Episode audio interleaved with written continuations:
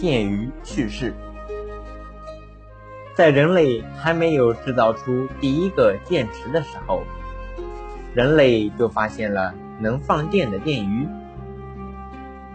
在古希腊和罗马，人们还没有从愚昧无知的落后状态中解脱出来的时候，已经知道电鱼可以治疗癫痫病人。医生把正在发作的癫痫病人抬到一个养有电鱼的大木桶里，受刺激的电鱼就会放电，强大的电流刺激病人的脑子。就会使他们安静下来。全世界大约有五百多种电鱼。古罗马使用的电鱼名叫电鳗，电鳗能放出五百五十伏以上的电。除了电鳗以外，还有许多发电能手。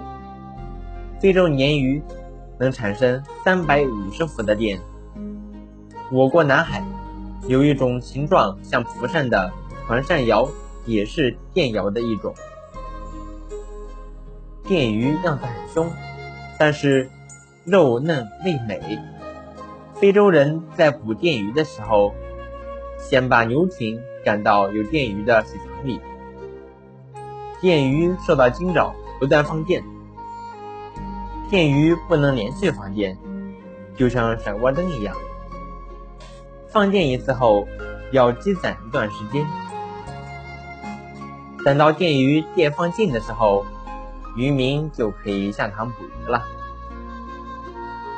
应该说，人类电池的发明也有电鱼的一份功劳。电池的发现，首先受到生物电的启发。一七九四年。意大利物理学家福达将一铜片和一锌片插在盐水里，制成了直流电池，但是电流非常微弱。后来，福达模仿电鱼电气管的构造，将一片一片的铜圆片和一片一片的锌圆片夹在一片一片的。进了盐水的硬原子片中，这样交叠起来组成的直流电池，福达很高兴地把它称作人造电气关。然而，人造电气关与动物电气关相比，从它的精微结构到它的发电功率上，都是远远不及的。以电摇的发电机关为例。它是由许多纤维组织间隔成的六百多个小六角形柱状管组成的，每个管子里都有许多水平排列的电杆，每一个管子里都浸在一种胶质里，外面还有一种结缔组织包住，相当于一个小干电池，然后再把这些小电池连接起来。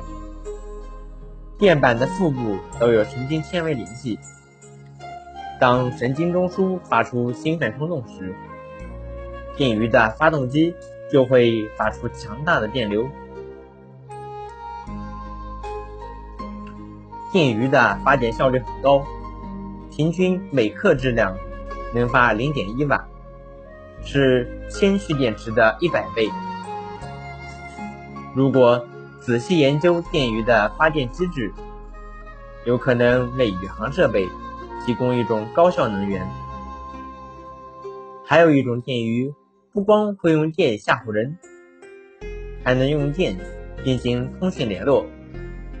例如象鼻鱼，能用尾部的发电器向四周发射电脉冲，还能用背部的接收器接收电脉冲。这种背着雷达天线的鱼。通讯本领相当惊人，它不仅能用电波和百米以外的同伴建立联系，还能把电波从水里发出水外。科学家正在深入研究电鱼通信的原理。如果制造出类似的水下通讯装置，将会使目前的水下通讯和导航面目一新。